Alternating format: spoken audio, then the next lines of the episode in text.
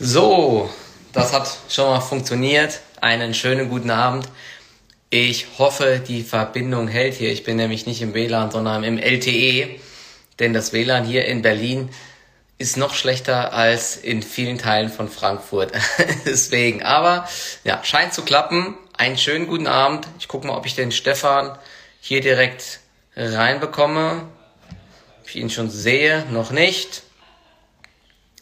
Oh, schon 200 Leute online. Servus zusammen. Ah, der Fu ist auch online. Wo ist der denn gerade? Ich höre ihn irgendwie im Hintergrund gackern hier. Aha, hier ist der Stefan Waldhauser, ist da. Ich versuche dich mal reinzuholen. Hm, Einladung senden. Zack. So, ich hoffe, euch geht's gut. Haben einiges hier notiert. Ich hoffe mal, ich kriege das auch einigermaßen hin. Ich mache das hier mit meinem iPad gerade nebenher. Ähm, hi, servus Stefan. Das hat geklappt. Perfekt. Servus. Hallo. Hallo. das. Prima hat das geklappt. Und ja. du machst es auf dem iPad nebenher. Ich habe gedacht, du fokussierst dich jetzt mal hier drauf auf unser kleines Gespräch. Äh, ich bin auf dem Handy, aber ich normalerweise sitze ich immer so nebenher am Computer und kann dann äh, immer so ein bisschen nebenher nachschauen und so. Jetzt gucke ich mal hier so Sachen mir schon mal noch aufgemacht, weil ich ja auch nicht alles im Kopf habe so ein paar äh, Quartalszahlen, die wir besprechen wollen von Unternehmen, äh, die gut gemeldet haben, teilweise schlecht gemeldet haben. Da habe ich mir nochmal gerade die Investorenbriefe aufgemacht. Ja, ganz so leicht ist es ja nicht, dass ich alles zu merken habe. Deswegen mal schauen. Aber sonst geht es sehr gut, ja. Alles soweit. Mir, mir geht es prima soweit. Die Sonne scheint mal wieder hier im Frankenland, weil in letzter Zeit nicht so oft. Insofern äh, bin ich guter Dinge, ja. Und was sich so ereignet hat, die letzten Wochen äh, an Quartalszahlen, war ja weitestgehend äh, gut bis sehr gut, teilweise perfekt. Also ja, das ist äh, mein... echt spannend hier. Ich hänge ja gerade in Berlin und jetzt habe ich gerade eben erfahren, äh, die Deutsche Bahn streikt morgen. Unser Zug ist schon gecancelt. Also da fährt man einmal wird direkt wieder von den Lokführern böse erwischt. Ne? Aber gut, so ist das. Mal gucken. Flixtrain oder Fliegen oder irgendwie wird es schon funktionieren. Deswegen, naja können wir ja mal, wir können ja mal ein bisschen, kurz mir ein paar Sachen äh, geschickt vorab. Wir können ja mal einfach ähm, ein paar Aktien äh, durchgehen und falls ihr noch irgendwelche Wünsche habt, könnt ihr die gerne vielleicht als Frage, äh, also hier in dieser Fragenbox hier stellen oder was das ist, einfach, damit man das sieht, weil im Chat ist es, glaube ich, schwer, sich das alles ähm, zu merken, genau. Ne? Weil ansonsten, ich glaube, dass, also ich sehe es nicht, vieles, ich glaube, es geht dann einfach unter. Deswegen, ähm, ja, am besten hier äh, als Frage nochmal, dann können wir vielleicht am Ende nochmal auf so drei, vier Aktien eingehen, die gefragt werden, sofern wir dazu was zu sagen haben. Das ist natürlich auch immer noch die Sache. Oder? Ich wollte gerade sagen, also ich, ich äh, äh bekomme immer mehr Anfragen von Leuten, ja, jetzt bitte äußere dich doch mal zu der Aktie XYZ. Also äh, auch wenn das hier vielleicht manchmal so wirkt, ich kenne mich natürlich beileibe nicht mit allen Aktien aus und auch nicht mit allen Tech-Aktien. Ich kenne mich hoffentlich gut aus mit denen, in denen ich investiert bin und die, die auf meiner Watchlist stehen. Aber äh, zu 90 Prozent aller äh, Aktien könnte ich gar nichts äh, wirklich ja. Erhellendes äh, sagen. Und dann sage ich lieber gar nichts, bevor ich hier irgendwas Halbgares von mir gebe. Ja, das, das merke ich auch. Für mich wird es auch immer schwerer, die ganzen Infos, ähm, die es dann gibt zu Unternehmen, das alles immer durchzugehen und äh, das dann irgendwie auch, also nicht nur die, die Schlagzeile zu lesen, sondern auch mal dann den ganzen Brief oder den Webcast. Ne? Da ist so viel Information, aber wenn man das halt für 50 Unternehmen macht oder für 100, dann ist man den ganzen Tag damit beschäftigt. Ähm, also für mich, ich bin ja eh nie, nie so tief drin wie du. Ich schaue mir die Headlines meistens an, gucken, guck so auf die Ergebnisse, äh, was der Umsatz gemacht hat, Marge oder Ergebnis pro Aktie, ja, und guck, was die Schätzungen sind, aber tiefer eintauchen kann man ja auch, glaube ich, meistens dann eher nur, wenn man sich mal den Webcast noch anhört und so, ne, wo da ein bisschen erklärt wird, woran es lag, wieso der Ausblick vielleicht schlecht ist. Ja, da können wir ja mal jetzt vielleicht auf die, ich weiß nicht, wollen wir anfangen mit der mit einer Aktie, die vielleicht enttäuscht hat erstmal, ne, wo du ja auch gesagt hast, du hast Konsequenzen gezogen. Ich äh, werde sie auch ziehen wahrscheinlich jetzt in den kommenden Tagen und ähm, ja, wie gesagt, aber gehört auch dazu. Nochmal ein, zwei Fehlgriffe ist halt einfach. Da können wir ja mal, ich weiß nicht. Wie ja, ich finde, das ist sogar sehr, sehr wichtig, hier über die Fehlgriffe zu reden. Ich meine, ähm, weißt du, das Internet ist voll von den Typen, die ja nur immer richtig liegen ja. und äh, die tollsten Trades und Investments machen ja. ähm, und dann auch noch ihre tollen Autos herzeigen, ja, wo ja weder du noch ich ein tolles Auto fahren. ähm, ich denke, wir können hier ruhig die Hosen runterlassen, dass wir eben nicht immer richtig liegen. Ja. Wir müssen auch nicht immer richtig liegen. Ja, wir müssen, äh, Gott sei Dank liege ich häufiger als äh, in 50 Prozent der Fälle richtig. Äh, und wenn man mal daneben liegt, dann muss man halt rechtzeitig äh, die Reißleine ziehen. Mhm. Ähm, und ähm, ja, vor allen Dingen, wenn man richtig liegt, äh, dann gut dran verdienen. Und das reicht eigentlich schon, um überdurchschnittlich abzuschneiden. Und was anderes ist ja gar nicht unser Ziel, ja.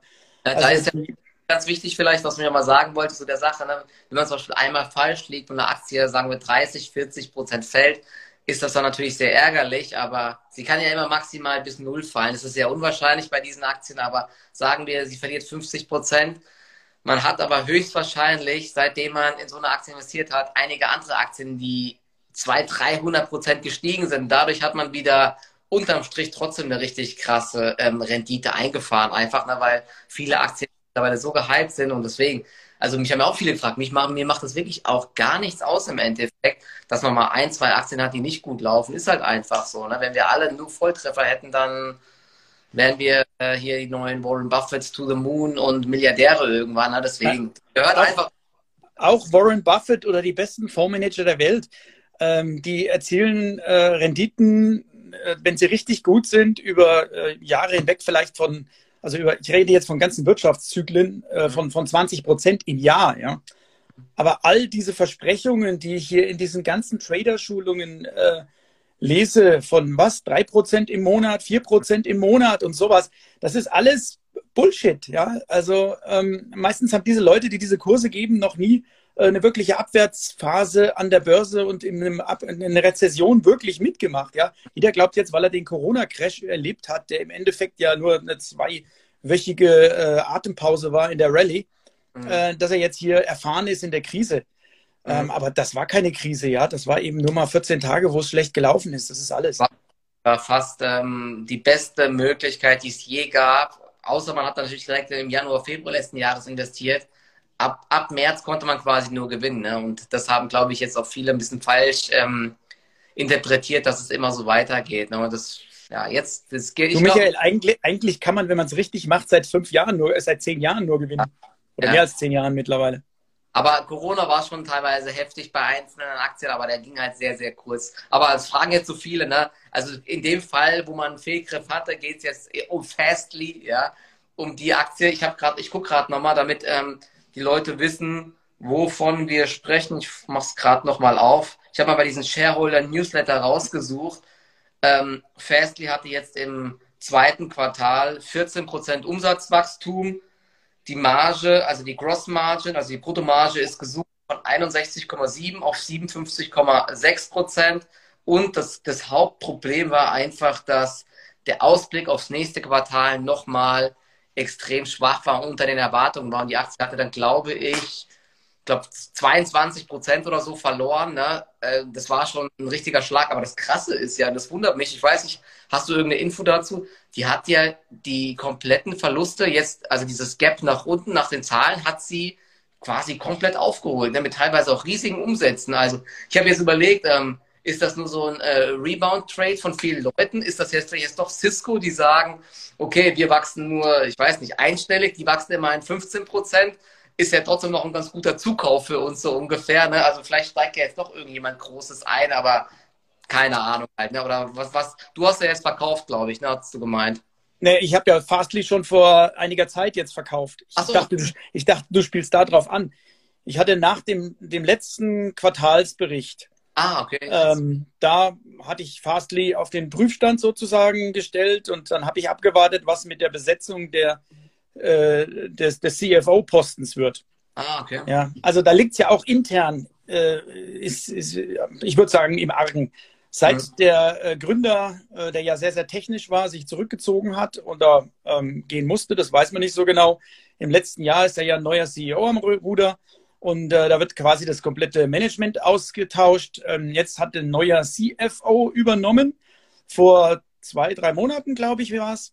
Genau. Und ähm, ich sehe, du liest meinen Blog nicht äh, intensiv. Da habe ich nämlich einen langen Artikel geschrieben glaube, zum Ausstieg von Fastly. Und dann. Ich, aber ich da stand, glaube ich, nicht, dass du verkauft hattest. Deswegen wundert es mich gerade. Ich hatte mich, äh, wusste nicht, dass du raus bist, aber ich meine, ich hatte dazu was gelesen. Ich erinnere mich gerade ganz dunkel. Also es ist jedenfalls so, dass ich den Lebenslauf genau angeschaut habe von diesem CFO und danach ist eigentlich klar, was da passiert.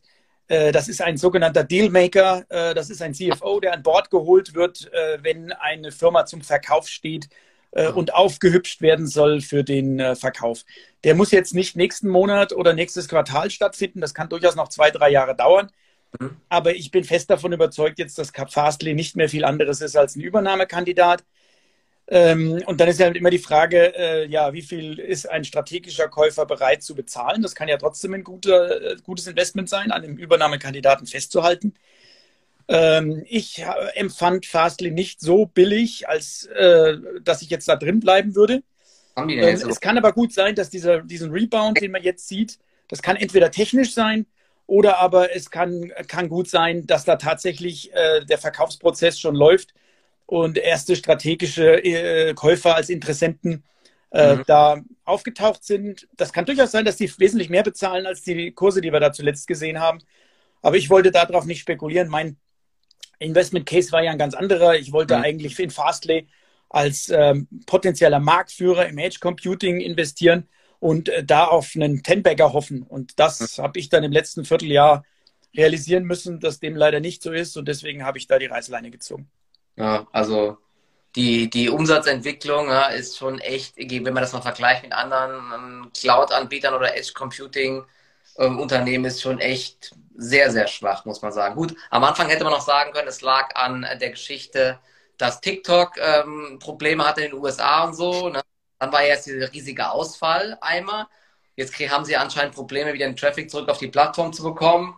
Ja, es ist also ich glaube, wenn dann, ja, wenn dann rettet nur noch eine Übernahme. Ja. Sie haben immer noch knapp 5 Milliarden MCAP, wie ich hier gerade sehe. Also für die ja. haben sie nee, paar 80 Millionen Dollar Umsatz oder so, ne? Und äh, Verluste. Also günstig ist die Aktie halt immer noch nicht. Also, ja. Deswegen, also ich glaube, äh, der die einzige. Ja, gut, diese paar 80 Millionen, das war ein Quartal, ja. Also insgesamt sind wir schon bei 300, 400 Millionen. Ja, ja genau. Ähm, aber die, nein, die Aktie ist nicht günstig. Ähm, das müsste wirklich schon ein, ein strategischer Käufer sein, der ähm, die Technologie äh, fürstlich bezahlt. Ich glaube nach wie vor, dass die Technologie sehr, sehr gut ist.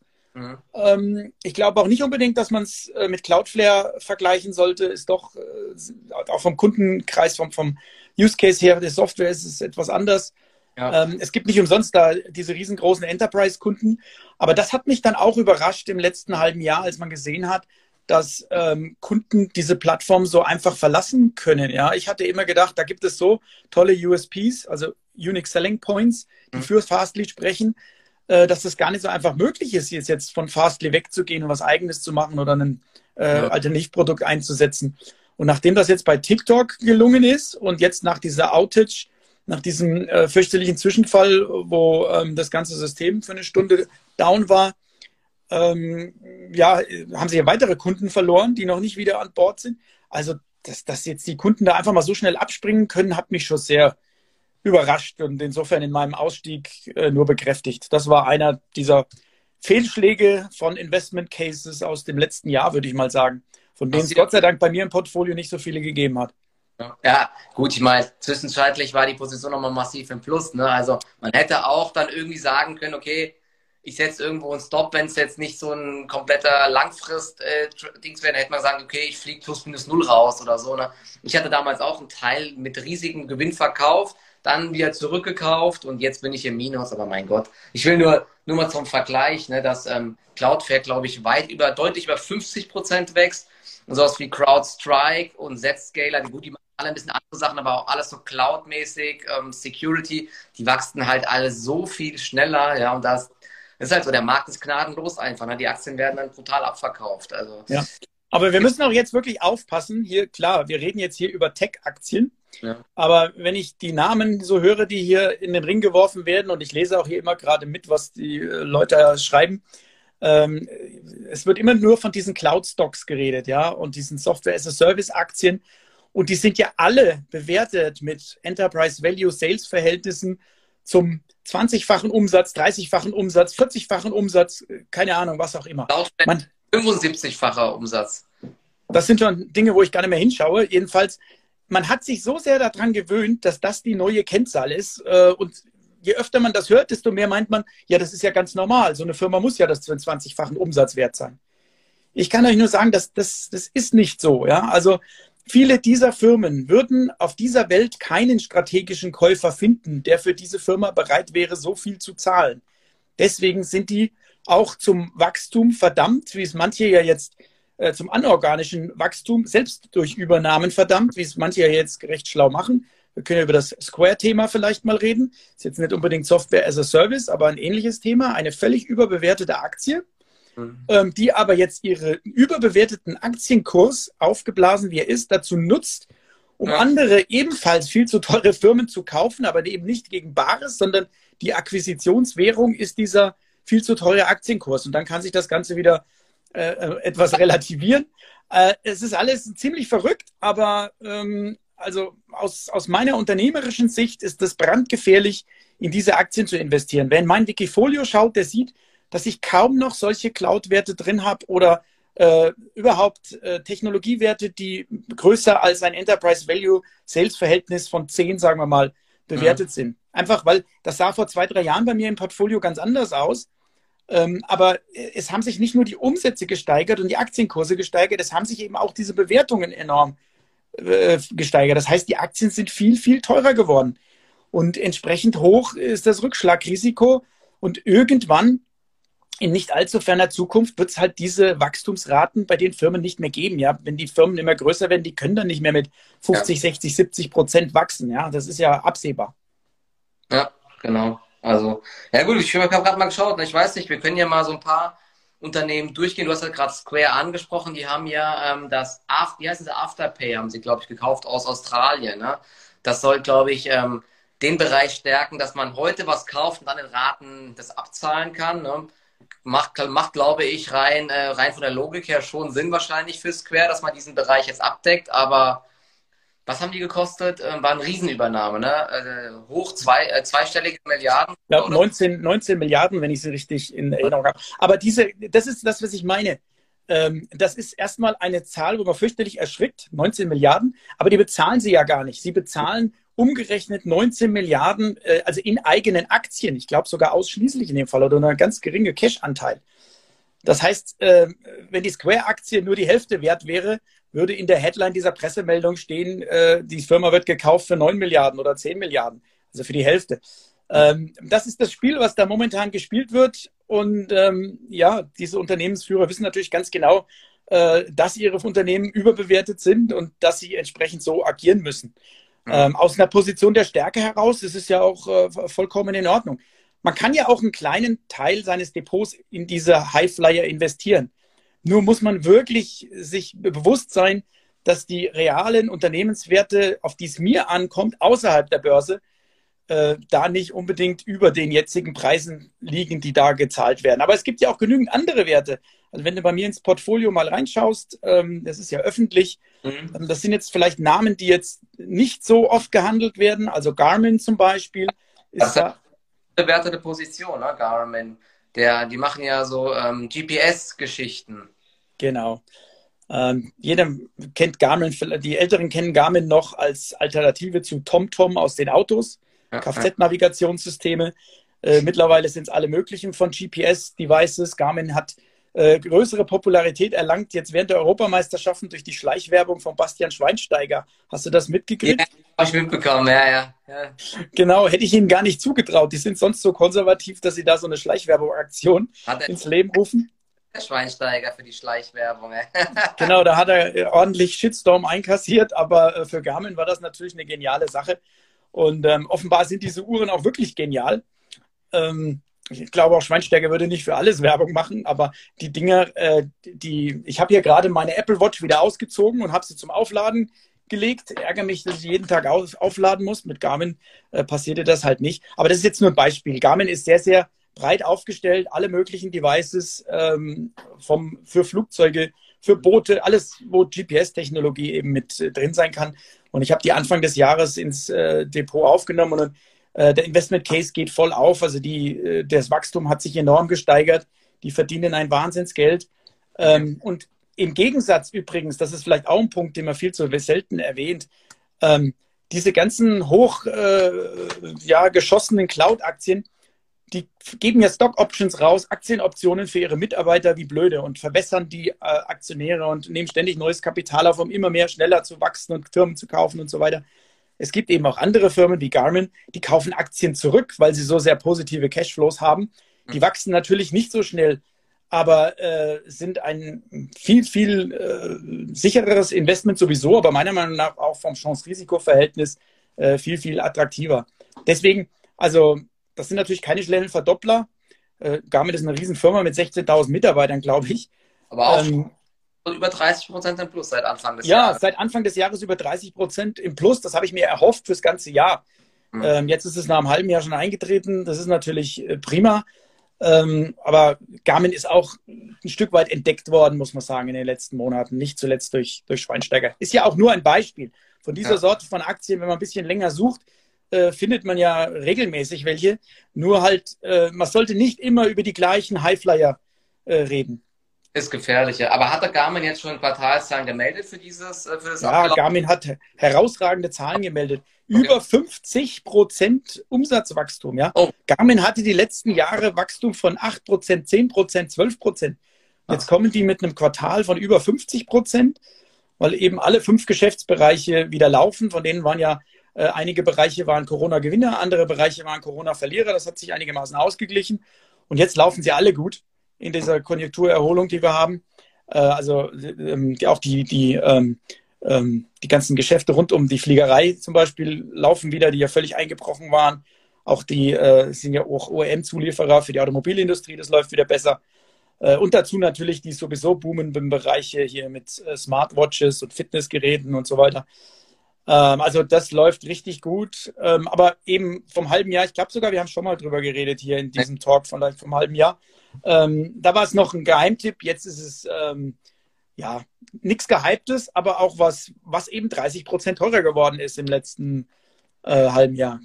Gegenüber letztem Jahr gewachsen sind, dann passt es ja zumindest, ne, wenn der Aktienkurs wächst und ähm, zumindest äh, das Geschäft auch mitwächst. Zum Beispiel Cloudflare verdoppelt sich und ähm, der, der Umsatz oder so wächst um 55 Prozent. Das heißt, die wird ja immer noch teurer, noch teurer. Ne? Die kann genau. ja nicht. Das ist ja so ist es.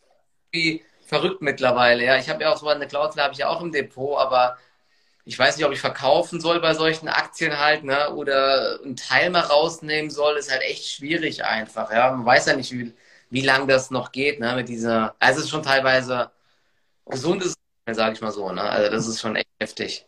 Also ich kann bei solchen Fällen nur zu Teilverkäufen raten. Es kann äh, noch höher gehen, äh, viel höher, als man sich das jemals erträumt. Ich habe äh, die größten Fehler, die ich in meinem Wikifolio zum Beispiel in den letzten fünf Jahren gemacht habe, war, dass ich äh, die sehr, sehr teuren Aktien immer zu früh verkauft habe.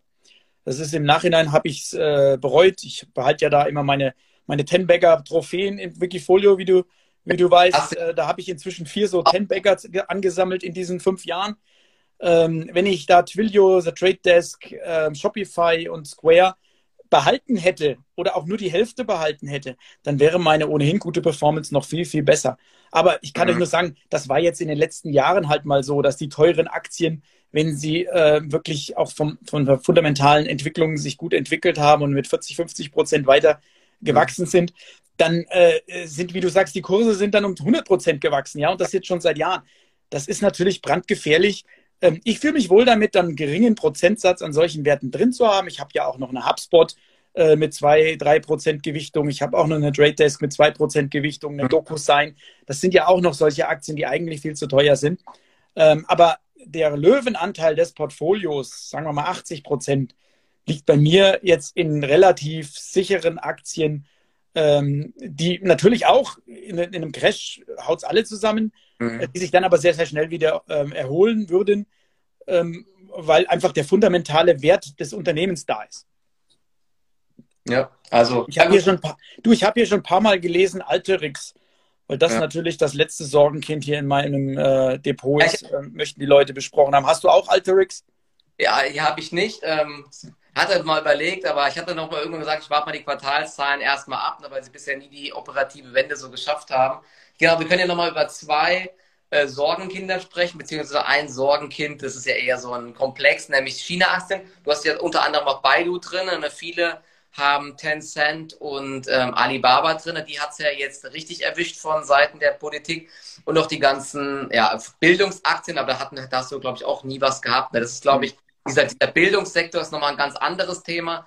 Aber mit Alibaba und ähm, Tencent, also der Gaming-Sektor oder diese Geschichte mit Alipay, das war ja auch krass. Ich weiß jetzt nicht gerade, ist Baidu, hat die schon irgendwelche direkten Probleme jetzt oder sind irgendwelche Geschäftsbereiche von Baidu betroffen, die, ähm, wo es vielleicht auch irgendwann äh, Probleme geben könnte oder auch nur die allgemeinen Probleme, die vielleicht alle bekommen, dass die Regierung äh, ihre Stärke zeigen möchte? So. Oder wie gehst du insgesamt damit um? Oder wie viel Anteil hast du überhaupt so an chinesischen Aktien bei dir im Depot?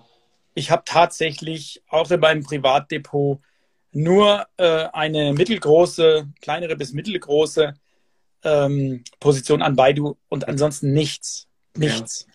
Ich hatte zwischendurch tatsächlich mal äh, Alibaba und auch Tencent vor zwei, drei Jahren oder so im, im Depot. Äh, und dann habe ich noch, bevor das akut wurde, ähm, ja, immer mehr den Eindruck gehabt, dass ich kann überhaupt nicht einschätzen, was da passiert. Na, Alibaba ist mir viel zu groß, äh, viel zu komplex, äh, ganz zu schweigen von der, äh, von der Beziehung zur Regierung. Aber wenn ich ein Unternehmen nicht verstehe, warum soll ich es dann besitzen? Mhm. Ja.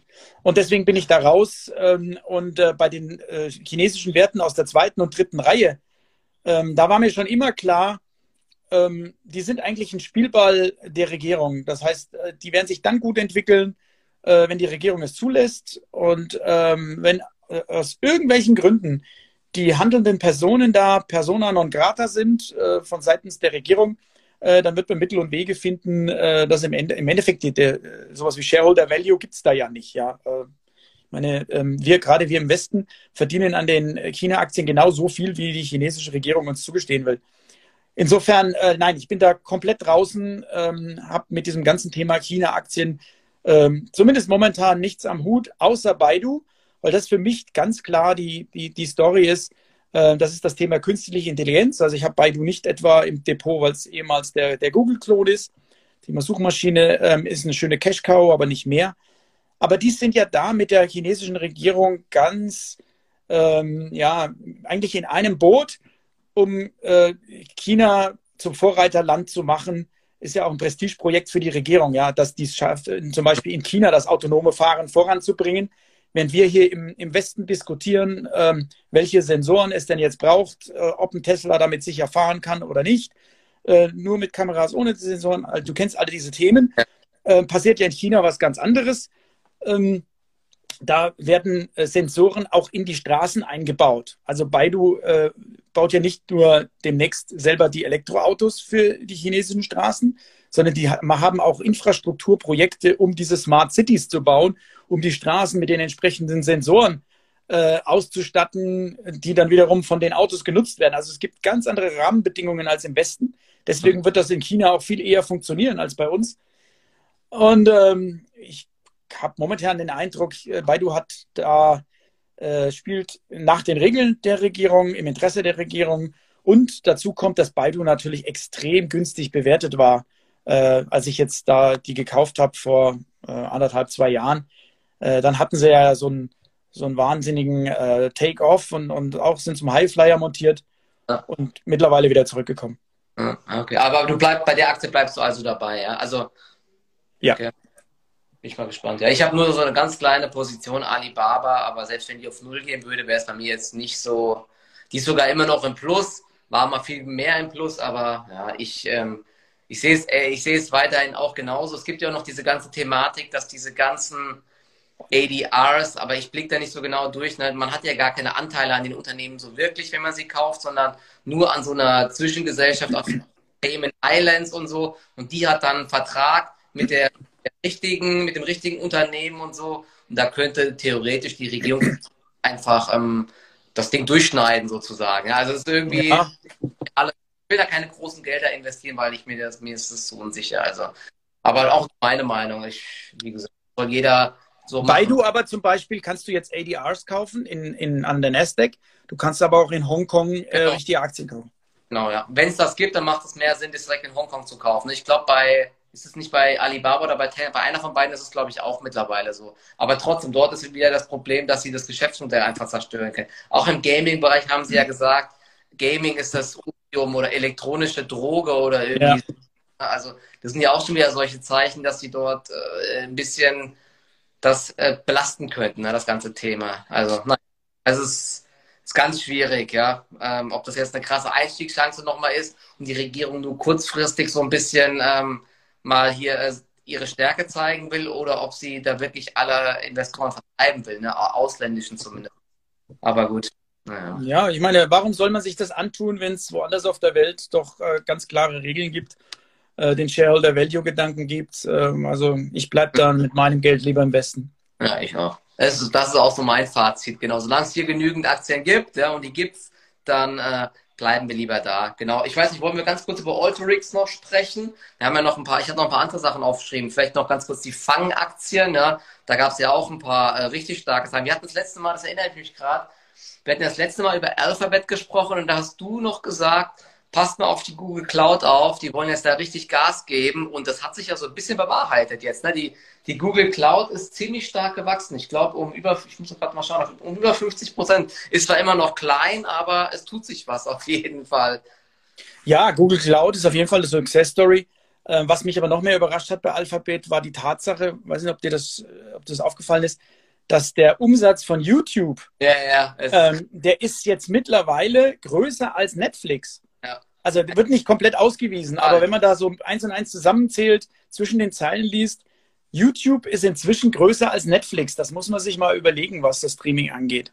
Ich habe es hier gerade, ich habe sogar noch hier auf, ich habe es nämlich eben aufgemacht. Äh, YouTube hat ähm, im letztjährigen Quartal ähm, 4,7 Milliarden gemacht Umsatz und dieses Mal 7,5 äh, Milliarden, 7,6 äh, Milliarden fast. Also das ist eine brutale Steigerung einfach. Und die Google Cloud ist von 3 Milliarden auf 4,6 Milliarden hoch. Also die Zahlen von Alphabet waren ja auch, glaube ich, von allen Fangaktien die, die wo man am heftigsten sagt, wow, es sind unglaubliche Zahlen im Endeffekt. Ne? Die Margen sind ja auch krass gestiegen. Der Cashflow war, ging ja nicht irgendwie Richtung 20 Milliarden oder so. Das ist ja völliger Wahnsinn gewesen einfach. Also Gelddruckmaschine im Endeffekt. Ja, ist auch so ja. eine bleibe ich einfach dabei. Und die ist ja auch gar nicht, im Verhältnis ist die gar nicht so teuer, ne? dafür, dass sie weiterhin so stark wachsen, finde ich zumindest.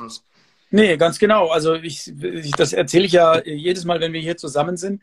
Oder jedes Mal überhaupt, wenn ich gefragt werde, ja, welche Fangaktien, das hat sich bei mir eigentlich äh, seit äh, zwei, drei Jahren nicht geändert. Das ist Alphabet und es ist äh, Facebook. Facebook noch mehr als Alphabet. Und die Facebook-Zahlen waren ja auch unglaublich eigentlich. Ja. ja. Ja. Und Facebook hat sogar auch, ähnlich wie Alphabet, noch krasse Möglichkeiten, weiteren genau. von WhatsApp oder dieses Metaverse, was sie irgendwann machen wollen, weiß man noch gar nicht, ähm, was das wird, ob das was wird, aber zumindest sie denken immer äh, weiter in die Zukunft. Ne? Das gefällt mir richtig gut. Also Rule of 40, ich gucke ja auch mal ganz gerne drauf, ist ja bei Alphabet auch bei fast 60, ja. Enterprise Value durch Sales ist 7,7, 33% Umsatzwachstum absoluter Wahnsinn halt einfach. Ne? Also, ich weiß gar nicht, ähm, KGV, wir mal schauen hier. Es ist nicht so teuer, ne? Ich glaube, Paar 20 oder so. KGV ja, 9. Also, sowohl bei Alphabet als auch Facebook, das ist das Schöne. Die Aktien notieren zu Höchstständen, aber gemessen jetzt am Enterprise Value Sales Verhältnis oder KGV haben die Aktien in den letzten drei Jahren sich nicht verteuert.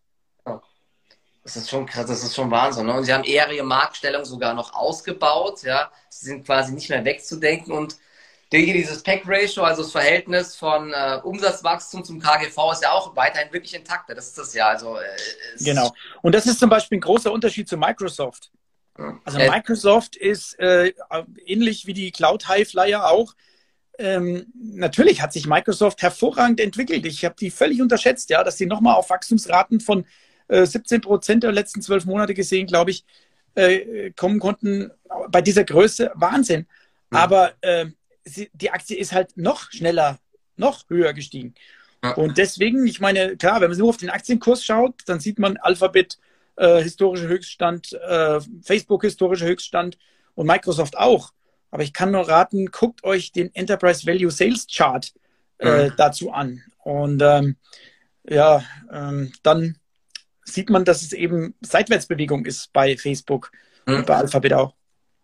Ja, und das, also, das ist in dem Fall, eine Seitwärtsbewegung ist in dem Fall gut, weil die Bewertung nicht teurer geworden ist. Genau, das meine ich. Das verdeutlicht, ne? Also, der Kurs geht hoch, aber die Aktie wird nicht teurer, weil das Unternehmen quasi genauso schnell wächst, wie der Kurs steigt. Ne? Das sagt das so im Endeffekt aus. Ne? Das, ich sehe auch bei der, der Aktie sehe ich überhaupt keinen Grund. Also, da juckt mein Verkaufsfinger wirklich gar nicht im Gegensatz zu vielen anderen Aktien, wo es so langsam anfängt zu jucken.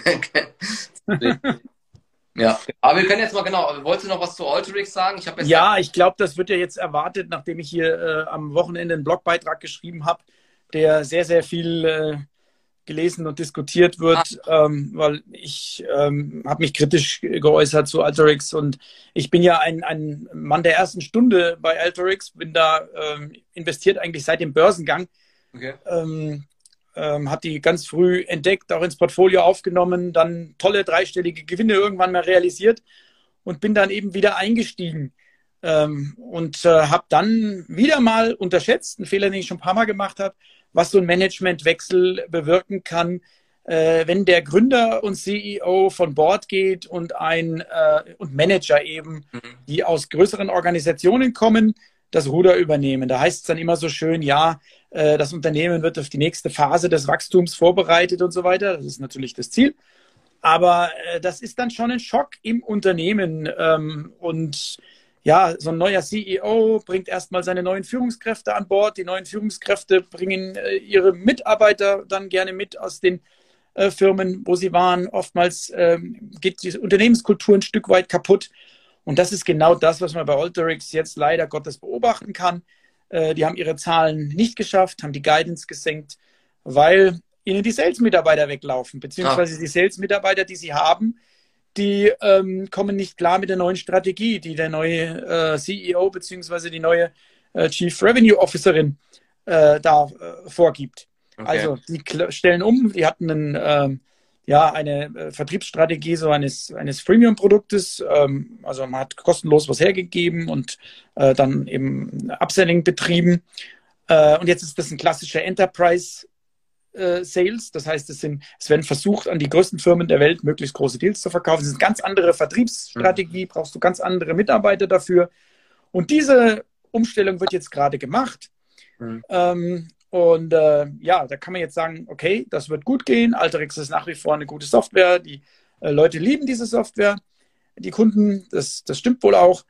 Ähm, aber ähm, ja, der, das Wachstum ist äh, ziemlich kaputt gegangen. Ich meine, äh, der, der, der, der ARR, also der wiederkehrende Umsatz pro Jahr, der wächst immer noch mit fast 30 Prozent. Okay. Der, wächst, der wächst aber auch deswegen, äh, weil es weniger Rabatte auf den ARR gibt. Also im Endeffekt die, die gleiche Software ist teurer verkauft worden. Das Management behauptet jetzt immer, wir wachsen ja noch wie vor mit 30 Prozent. Das stimmt aber nicht ganz. Ich meine, für mich ist auch wichtig die Anzahl der Kunden, die, äh, wie sie sich entwickelt. Und da sind wir eher bei plus 10 Prozent gegenüber Vorjahr als plus 30 Prozent. Okay. Also irgendwo dazwischen bei plus 20 Prozent würde ich mal das reale Wachstum jetzt ansetzen. Ähm, aber dafür ist Alterix jetzt auch auf dem gesunkenen Niveau nicht wirklich äh, billig. Ja? Also ähm, ich habe mir da mehr versprochen. Ähm, ist mein Sorgenkind im Portfolio. Ich überlege mir da jetzt sehr, sehr gut, was ich da mache. Mhm. Und äh, ja, ich bin da überrascht, wie du eben von Fastly sagtest, da kam es jetzt zu einem Rebound. Äh, die Aktie hat 20 Prozent verloren gehabt zu den Zahlen. Aus meiner Sicht völlig verdient. Und jetzt haben sie die 20 Prozent in den letzten Tagen fast wieder äh, gewonnen. Ohne dass ich eine Ahnung habe, warum. Also auch da äh, könnte durchaus Alterix jetzt als Übernahmekandidat gelten. Ähm, ich glaube, ja, die Firma ist auf, im Gegensatz zu Fastly bin ich bei Alterix sehr, sehr positiv gestimmt, dass die Firma, die sind auch da 5 Milliarden ungefähr, die sie bewertet sind, dass sie diese äh, wert ist und dass sich auch äh, auf jeden Fall ein Käufer finden wird für das Geld, wenn die denn einen Käufer suchen. Ich glaube aber, bei Alterix ist die Sache anders gelagert. Da kann ich keine Indizien erkennen, dass, äh, dass sie einen Käufer suchen. Ich glaube, die versuchen, das Ruder rumzureißen. Okay. Und vielleicht gelingt es ihnen auch. Ähm, normalerweise bringe ich ja die Geduld mit. Wer mich kennt und seit ein paar Jahren beobachtet, Nutanix, äh, Arista sind zwei Musterbeispiele, wo ich durch eine Schwächephase äh, hindurchgegangen bin mit der Aktie, wo ich kräftig nachgekauft habe, als die Aktie billig war und ähm, jetzt dann damit auch hübsch auf der Gewinnerseite stehe. Und da läuft es eben wieder. Ja, bei Nutanix, die haben ihre Zahlen noch nicht vorgelegt, bin ich sehr gespannt, dauert noch ein paar, paar Wochen. Arista hat seine Zahlen vorgelegt, die sind sensationell gut wieder. Aber Arista ist eben auch nicht mehr so billig. Die haben jetzt auch 80 Prozent gemacht in neun Monaten. Ähm, aber man muss eben dann kaufen, äh, wenn man von der Story überzeugt ist und äh, wenn man weiß, was fundamental im Unternehmen abgeht, muss man dann kaufen, wenn es gewisse Schwierigkeiten gibt und ansonsten keiner die Aktien haben will. Das mhm. ist beim Investieren in Tech-Aktien nicht anders als beim Investieren in irgendwelche Deep-Value-Aktien. Aber dazu vielleicht nochmal eine Sache, vielleicht interessiert das auch Leute. Ähm, wie gehst du dann immer vor oder wo besorgst du dir deine Informationen jetzt zum Beispiel ähm, zu Alterix? Ähm, bist du auch bei diesem Webcast dabei? Liest du dir den Shareholder Newsletter durch oder guckst du dir auf irgendwelchen Bewertungsseiten an, wie die Software ankommt, was Kunden dazu schreiben oder wie machst du quasi deine Auswertung, um ein perfektes äh, Bild vom Unternehmen zu haben? Aber man kann sich ja nicht jede Software zu Hause holen. Ich weiß gar nicht genau, Alterix, das macht ja für uns jetzt keinen Sinn, diese Software irgendwie auszuprobieren, weil es keine Konsumentensoftware ist in dem Sinne. Es ist ja jetzt nicht sowas, was wir kennen wie YouTube oder so, wo man ja selbst irgendwie merkt, ey, läuft immer mehr über. Na, das ist natürlich viel einfacher, wie so ein, eine abstrakte Software einfach zu nutzen oder keine Ahnung, wenn man kein Unternehmen hat, kennt man noch HubSpot zum Beispiel. Man sieht nur, die machen irgendwie richtig tolle Umsätze, ja. Garmin kennt ja fast jeder so. Ja, deswegen, das ist ein riesiger Unterschied. Deswegen, was sind so deine wichtigsten Quellen, um, äh, um dich über Unternehmen zu informieren? Das ist vielleicht für viele interessant. Also HubSpot war vielleicht kein gutes Beispiel, weil HubSpot habe ich tatsächlich selber im Einsatz als Kunde. Also HubSpot, HubSpot benutzen wir beim Aktienguide. Ja. Und Aktienguide ist jetzt auch das Stichwort, du rufst mich praktisch dazu auf. Ich muss jetzt einen kleinen Werbeblock machen. also meine erste Anlaufstelle ist tatsächlich der Aktienguide. Mhm. Ähm, ich deswegen, also für diejenigen, die das nicht, nicht wissen, ich ähm, habe selber äh, in den Aktienguide jetzt investiert. Äh, wir haben da ein Team zusammengestellt. Das war ja ein Hobbyprojekt von dem Gründer Tino Wendland und von mir seit zwei, drei Jahren. Ähm, wurde quasi nach meinen Vorgaben gebaut, genau aus dem Grunde, wie kann ich Zeit sparen beim Recherchieren, beim, äh, bei der Kennzahlenanalyse und so weiter. Deswegen ist dieser Aktienguide in der heutigen Form entstanden. Und ähm, das ist so auf der Oberfläche mein Radarschirm äh, für Investmentideen. Da gibt es inzwischen einen, äh, ja, ein Morning Briefing, wo ich äh, einmal am Tag eine E-Mail bekomme zu allen relevanten News aus dem Internet zu äh, meinen Unternehmen, äh, solche Dinge. Aber das ist natürlich nicht alles. Bevor ich dann investiere in so eine Investmentidee, ähm, die Kennzahlen habe ich dann schon mal abgeklopft über den Aktienguide. Da muss ich in der Regel auch in keine Geschäftsberichte rein oder so. Das, das reicht mir, verbunden mit äh, Seeking Alpha noch. Das ist das zweite Tool, was ich benutze. Ähm, und dann äh, mache ich genau die Dinge, äh, von denen du geredet hast. Also ich gucke mir auf äh, Webseiten an, was die Kunden dazu sagen. Da gibt es ja zum Beispiel von Gartner Gartner Peer Insights heißt es, glaube ich, von den Technologieanalysten, so eine Seite, wo Kunden äh, ihre Erfahrungen mit der Software schreiben. Äh, ich gucke mir Glassdoor an. Mhm. Äh, in Glassdoor äh, geben ja Mitarbeiter Rezensionen ab, über wie es im Unternehmen aussehen, aussieht, äh, was die von ihrem Management halten und so weiter. Ähm, ja, hier wird gerade geschrieben Gartner oder Forrester. Natürlich ja. kann man sich die Technologien in solchen Berichten von Gartner oder Forrester anschauen ähm, wie die im Verhältnis zur Konkurrenz gesehen wird. Aber am allerliebsten ist es mir wirklich, wenn ich einen Investment Case habe, wo ich das Produkt aus eigener Erfahrung beurteilen kann. Gut, ich bin äh, Softwareunternehmer, äh, wie du weißt, also früher Enterprise Software, jetzt Aktienguide geht es natürlich um Konsumentensoftware, das ist was anderes. Aber ich kenne die Enterprise Software Welt, ich weiß, wie da Vertrieb gemacht wird. Ähm, da habe ich einen, einen Vorteil ähm, sicherlich. Das ist so der, der Heimvorteil, den, den man nutzen kann. Aber man braucht es nicht unbedingt. Ähm, ich glaube, man kann sich viele, viele äh, Dinge heute im Internet besorgen an Informationen, auch äh, frei zugänglich. Oder aber natürlich für gewisse Sachen muss ich sagen, ähm, äh, da bezahle ich auch. Also ich bezahle schon für Research und habe gewisse ähm, auch so bezahlte Blogger aus USA, die über Technologie bloggen, die ich sehr schätze und denen ich dann auch was bezahle für ihre Informationen. Ja. Ähm, und ja, dann kommt das ist wie ein Puzzle, was ich mir zusammensetze. Ähm, aber weißt du, ich habe es da auch relativ einfach, weil es nur eine beschränkte Anzahl an Aktien ist, mit der ich mich wirklich näher beschäftige.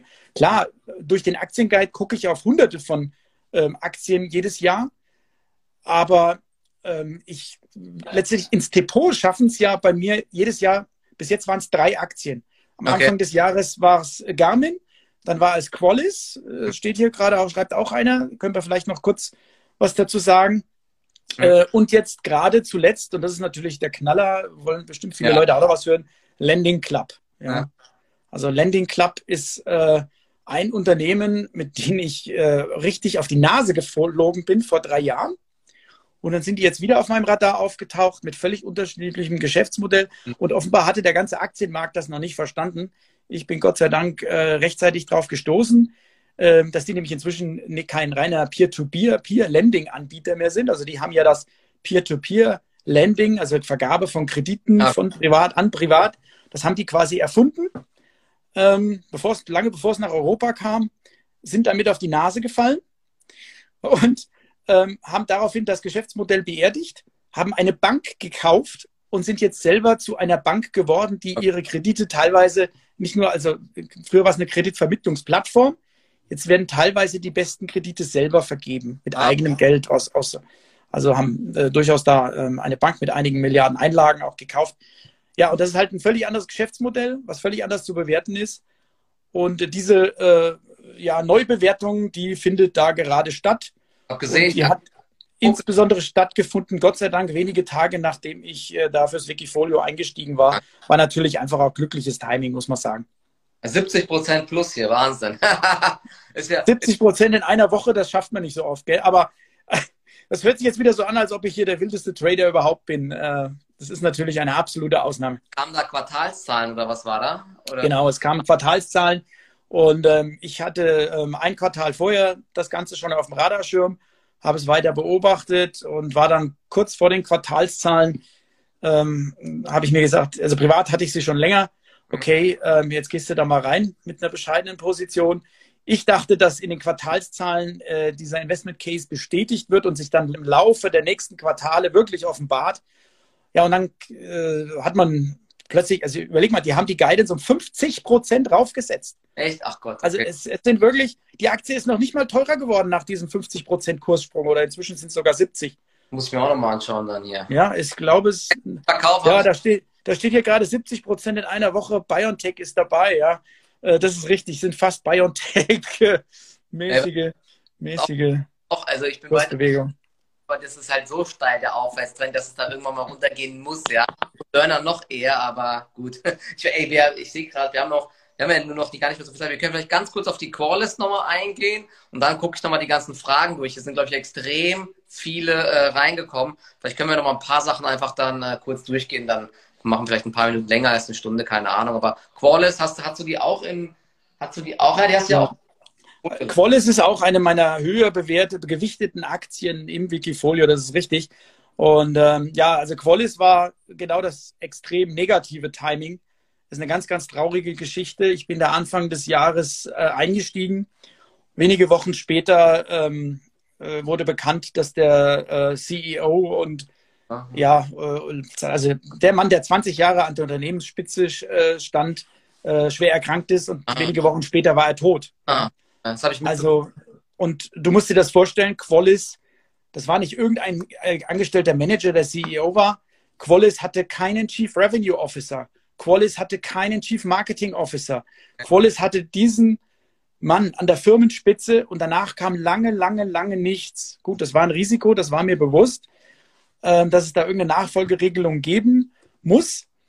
Mhm. Aber äh, dass das dann natürlich so knall auf Fall passieren würde, Qualis ist dann natürlich abgestürzt um 30 Prozent äh, im, im, also in diesen wenigen Wochen, als diese Nachricht vom Krankheit und Tod kam.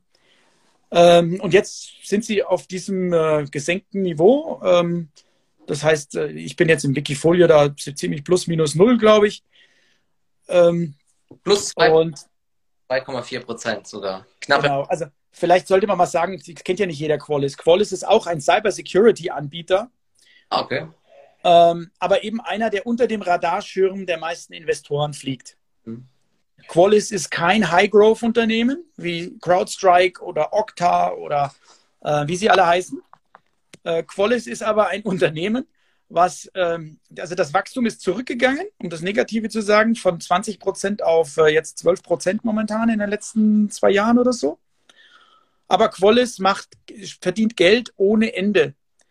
Also wir sind da bei Free Cashflow Margen von 50 Prozent. Okay. okay Qualys kauft jede Menge eigene Aktien zurück. Und ähm, also ich habe mir gerade den Analysten-Call angehört Mhm. Also auch nochmal zurückzukommen auf deine Frage von eben. Einfach ja, das ist ganz, ganz, ganz wichtig, ja. ja. Sich diese, man muss nicht live dabei sein bei den Calls, aber mittlerweile gibt es die ja zum Nachhören oder auch die Transkripts zum Lesen. Ähm, das ist ganz, ganz wichtig. Von den, von den Unternehmen gibt ja einfach einen Investor Relations Qualys und dann ist immer bei unter Events ist dann immer auch der Webcast und so alles abrufbar. Ne? Das ist ähm, ganz einfach. Kann man immer im Nachhinein abhören. Ja. Genau. Ja, und ähm, also in dem Analysten-Call ging es eigentlich nur um eins. Ja, warum, gebt, warum investiert ihr so wenig? Ja, warum verdient ihr so viel Geld? Und äh, das ist, ist auch richtig aus Investorensicht. Diese Software verkauft sich quasi von selbst immer noch mit 12% Wachstum, ohne dass nennenswert in Vertrieb und Marketing investiert wurde. Äh, die geben Geld für Entwicklung aus. Das machen sie noch relativ günstig in Indien. Und ähm, ja, da, also mit anderen Worten, die haben nicht genug investiert in Sales und Marketing. Äh, diese Margen sind einfach zu hoch. Ähm, meine Hoffnung ist, ähm, im Laufe der nächsten 12 bis 18 Monate, da ist jetzt gerade ein neuer Chief Revenue Officer an Bord gekommen. Es war die Rede davon, dass im nächsten Monat ein neuer Chief Marketing Officer kommt. Äh, also an der Stelle musste ja der Bruch sein in der Firmenspitze. Ja, der starke Mann ist weg. Ähm, die Nachfolge war gut geplant. Da war äh, sofort klar, wer aus den eigenen Reihen äh, der äh, der Nachfolger wird. Und der stellt jetzt sein Management-Team auf und das wird durchaus ein Jahr ja. dauern oder 18 Monate. Aber wenn die es schaffen, das Wachstum durch mehr Sales und Marketing, sagen wir mal, auf 25 Prozent hochzubringen und von den äh, 40 Prozent, 50 Prozent Free Cashflow bleibt dann noch, sagen wir mal, 30 Prozent, 35 Prozent übrig, das sollte möglich sein, dann müsste Qualis eigentlich ganz, ganz anders bewertet werden als heute. Die ganze Firma ist gerade mal 3,7 Milliarden wert.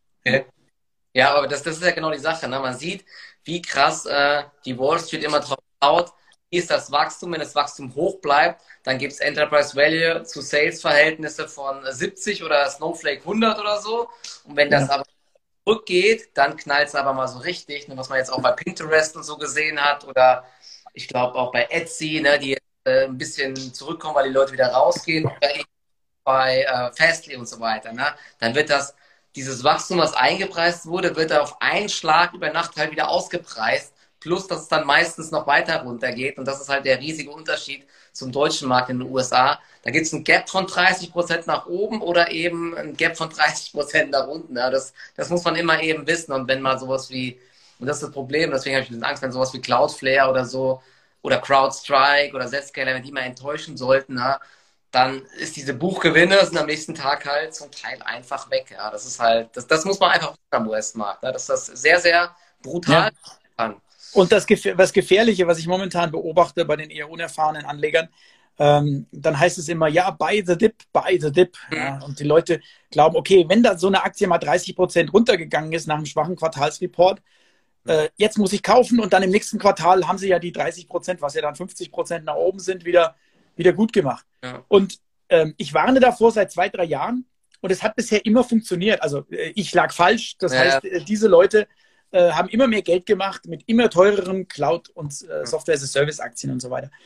Aber ähm, ich kann nur weiterhin warnen, äh, das muss nicht so sein. Ich meine, ähm, ja, jeder, der sich jetzt hier die die Fastly-Kurs anschaut und jetzt überlegt, was er jetzt tut, die, die sind ja auch äh, von den Höchstkursen, ich glaube, mittlerweile 70, 80 Prozent ja. weg. Oder noch viel krasser ist, äh, hier in dem Kreis, kann man das vielleicht auch mal sagen, dieses Thema der Meme-Aktien. Ja. ja.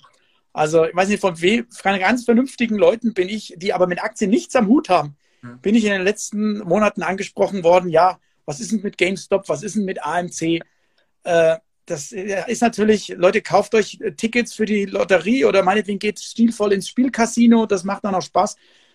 Aber ähm, in solche Sachen zu investieren, wo gar keine realen Werte äh, nennenswert dahinter stehen, weil es Firmen sind, die wirklich auf dem absteigenden Ast sind, ähm, ja, das macht halt überhaupt keinen Sinn.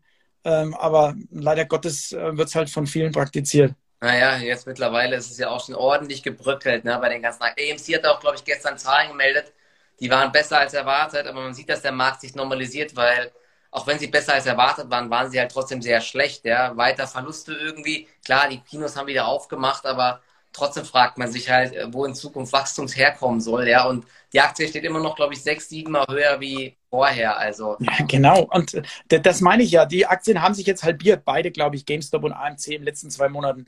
Ja. Aber das ist.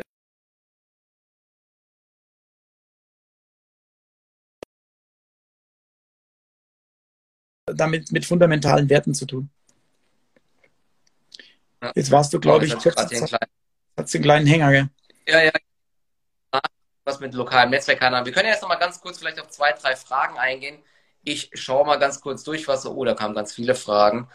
Ähm, irgendwie vielleicht eine ganz allgemeine Frage. Hast du denn irgendeine neue Aktie jetzt noch auf der Watchlist, die so ein bisschen am Anschauen bist, was vielleicht ein potenzieller Kandidat ist, der sich, ich will jetzt nicht sagen Tenmaker, der sich vielleicht in nächster Zeit gut entwickelt, wo man sagt, der ist noch fair bewertet, der ist vielleicht unterm Radar und ähm, ist es vielleicht wert, nochmal genauer angeschaut zu werden oder bist du aktuell so zufrieden mit deiner Aufstellung? Also ich gucke natürlich ständig nach, äh, nach neuen Werten und manchmal habe ich auch tatsächlich schon was im, im Privatdepot, was aus irgendwelchen Gründen im Wikifolio noch nicht drin ist. Ähm, ein so ein Wert ist zum Beispiel Kompass, kann ich mal nennen. Ähm, also wie, wie der Kompass geschrieben mit C vorne. Kompass Incorporated. Das ist ein ähm, interessantes äh, Immobilienunternehmen in den USA. Also okay. da gibt es gibt's, äh, einige äh, Unternehmen, die versuchen, diesen Real Estate Markt in den USA, der natürlich unendlich groß ist und beherrscht wird von ja ganz vielen alteingesessenen Maklerfirmen, mhm. ähm, die versuchen, diesen äh, zu disrupten. Mhm. Und diese äh, Compass äh, Incorporated, äh, die haben eben da einen Technologie-Stack, wo sie ihren unabhängigen Maklern äh, versuchen, für ihr Netzwerk eben zu gewinnen. Und äh, mit tollen Technologien, die die da bereitstellen, kann man sich auf YouTube etliche die Produktdemos anschauen, äh, wie das dann ausschaut. Ähm, ja, ich ähm, bin gerade dabei, hier ähm, mir äh, vielleicht ein Haus zu kaufen. Und äh, deswegen bin ich ganz interessant, äh, interessiert, interessiert daran, wie, was in den USA, wie, also nicht, weil ich in den USA ein Haus kaufen will, aber hier in Europa ist das halt alles noch sehr, sehr äh, alles, äh, wie es früher mal war. Und dann hat man vielleicht mal eine virtuelle Hausbesichtigung ja. per, äh, per FaceTime oder so. Aber äh, mittlerweile gibt es ja da tolle Technologien, die sich so ein Makler zunutze machen könnten und die auch sehr, sehr überzeugen. Mhm. Ähm, insofern, ja, genau im Vergleich zu Zillow, Redfin und Co., äh, das sind genau die Unternehmen, die man sich da angucken muss. Die haben alle ein bisschen ein anderes Ge Geschäftsmodell. Ähm, äh, Kompass war eben ein IPO-Wert vor einem ähm, halben Jahr ungefähr mitbekommen. Ähm, sind da seitdem auch fürchterlich äh, abgestraft worden. Also mhm. es war so ein, so ein Softbank-IPO. Äh, ähm, ich finde es immer interessant, wenn die Investoren vor dem IPO mehr dafür gezahlt haben, als wir Kleinaktionäre dann nach dem IPO bezahlen sollen. Und ähm, oftmals hat das seine guten Gründe. Äh, mhm. Äh, manchmal kann man da aber auch echte Schnäppchen machen. Okay. Ähm, Twilio war zum Beispiel so ein Fall, glaubt man heute gar nicht, aber Twilio war nach dem IPO mal ein halbes Jahr weit unter IPO-Preis zu haben, bevor sie jetzt im Nachhinein zum Tenbagger geworden sind. Habe ich leider auch alles immer ähm, irgendwie dann viel zu spät gesehen. Ja, das ist halt echt schwierig. Ne? Ich habe zu viele andere Baustellen. ja, naja, aber dafür sprechen wir jetzt, habe ich sowas wie Kompass mal auf dem Schirm, ja, muss mir jetzt auch mal anschauen in nächster Zeit. Ne? Da gibt es auch oft auf YouTube, ist eigentlich auch immer ganz oft eine schöne Quelle. Genau, genau. Wahrscheinlich gibt es da auch dann zu Kompass was dazu, wie das alles ja. funktioniert. Ne? Also man muss nicht jetzt in den USA ein Haus kaufen, nur um das Produkt zu testen. Nein, nein, nein, nein, das kann man sich auch einfach nur mal anschauen und dann, äh, ich, ich, also Internationalisierung ist für Kompass zum Beispiel auch ein Thema. Machen die noch gar nicht. Sie sind noch nicht mal überall mit einer Lizenz in den USA vertreten. Okay. Äh, da kommt jetzt ein Bundesstaat nach dem anderen äh, dazu. Okay. Und dann kommt vielleicht irgendwann die, die Internationalisierung. Ich habe das Gefühl, wir haben in, in Europa überhaupt noch nicht äh, solche, solche Player. Nee, ich weiß nicht genau, was die machen. Ja gut, bei, beim Immobilien Scout und so, da gibt es jetzt auch mittlerweile solche 3D-Sachen, aber ich glaube, das ist so viel, viel kleinteiliger und so, ne? Also ich glaube, nicht so zu vergleichen und ja, das ist ja das Schöne, ne? Wenn die erst in wenigen Bundesstaaten sind, dann haben sie ja so viele Möglichkeiten noch in Zukunft, sowohl äh, was hier mehr Staaten oder mehr Kontinente angeht, als auch das Produkt zu erweitern. Das ist ja eigentlich richtig cool, ne? So wie Square jetzt erst, glaube ich, nach Europa kommen irgendwann bald, ne? oder das demnächst erst planen, da gibt es ja auch äh, vielleicht noch sehr, sehr viele Möglichkeiten. Deswegen bleibe ich auch Square weiterhin dabei, auch wenn man verwässert wird, auch wenn äh, die Aktie extrem gehypt ist und so, ja, aber es ist trotzdem ein gutes Produkt meiner Meinung nach, ja, deswegen ich, man muss sich nur auch nur so ein bisschen im Klaren sein und verkraften können, dass die Aktien eben auch mal 50 Prozent fallen können. Ne? Und Ganz genau. Das ist halt einfach so. Ne? Aber die, die, die Sache ist ja immer, hast du jetzt eine ganz tolle Alternative, wo du sagst, die ist so viel besser, ja, oder oder du musst ja auch die Steuern zahlen halt. Ne? Also ich zumindest bin irgendwie mit Square 400, 500 Prozent im Plus. Das heißt, wenn ich diese Position verkaufe, auf den ganzen Gewinn 25 Prozent Steuern. Das heißt, das ist viel weniger Geld auf dem Verrechnungskonto, um was Neues zu kaufen. Ne? Das ist auch so eine kleine Sache, die man sehr schnell mal vergisst, ja. Aber gut, nur so eine Sache, ja. Ich glaube, kannst du auch mal dran denken, vielleicht äh, deine nächsten Aktien für deine GmbH zu kaufen und dann ja, so hast du das, das Thema äh, nicht mehr. Genau, okay. Jetzt können wir noch mal vielleicht noch eine, eine weitere Aktie. Du bist ja eher nur in den USA aktiv. Hier kommen auch viele äh, Fragen zu ähm, deutschen Aktien, habe ich gesehen. Also Trade Desk hatten wir. Zalando, ja, Zalando ist, glaube ich, nicht so dein, dein Bereich. Ne? Ähm, ist nicht, nicht so mein Bereich, nein. Hast du die auf dem Schirm? Da kam noch eine Frage. Welche? Digital Turbine oder ähm, eine Datadog hatten wir mal besprochen. Ne? Ich weiß gar nicht, ja, was das sind genau äh, solche äh, Modeaktien, ähm, die aus meiner Sicht äh, völlig overrated sind. Okay. Also Datadog ist ein super Unternehmen, fantastisches Unternehmen, ganz toll. Mhm. Aber zu dem Preis will ich es nicht besitzen. Ja. Ah, vielleicht noch, äh, hast, hast du diesen, oder ist für dich noch relevant dieses Infrastrukturpaket? Ich glaube, heute wurde es ja beschlossen, aber du bist ja eher im Tech-Sektor aktiv, jetzt für die wahrscheinlich nicht ganz so interessant, aber sowas wie Solar Edge zum Beispiel, hast du sowas auch auf dem Schirm, die vom bisschen so vom äh, Solartrend profitieren. Äh, die machen ja Wechselrichter und die machen ja auch diese Speicherlösungen und so weiter und auch die Software dazu und so. Finde ich auch ganz interessant. Und jetzt kommt vielleicht dann, wenn dieses Infrastrukturpaket kommt, mit Ladesäulen und weiß Gott, was da alles noch kommt oder dass die Häuser äh, mehr Solardächer bekommen und so. Und das kommt ja auch in Europa. Ist eigentlich auch, die ist gar nicht ja. so gesteuert, muss ich sagen. So. Mir, mir fällt immer schwer, da den Burggraben zu beurteilen, also wiefern da wirklich äh, Alleinstellungsmerkmale da sind. Ähm, ich habe ich, also Solar Edge habe ich mir schon vor Jahren mal angeguckt, habe ich leider verpasst, muss ich sagen. Okay, ja, die ist, also, die ist brutal auch gelaufen. Ne? Ich habe ja. da auch hinterhergeschaut. Es gibt so viele Aktien, wo man nie den Einstieg. Ja, so viele Aktien. Du musst jetzt mal gucken. Hier kommen im Sekundentakt kommen äh, Aktien rein, die wo Leute gerne hätten, dass wir die besprechen. Es tut mir schrecklich leid, ähm, dass ja. das nicht möglich ist. Äh, ja, Wirecard ist natürlich das Allerbeste am Schluss. Das ist ein gutes, Stich, gutes Schlusswort vielleicht. Aber hat der Peloton schon Zahlen gemeldet? Nee, gell? weil die wurde auch gerade nee. Da bin ich mal gespannt. Ne? Das wird ja auch spannend, ob es da irgendwie, ähm, gut, da ist ja jetzt viel passiert im letzten Quartal. Ne? Zum einen, das Vorjahresquartal war ja wahrscheinlich, ist jetzt ein harter Vergleich, weil in den USA wieder soweit alles offen war. Dann gab es jetzt wieder diese Rückrufaktion und so weiter. Ne?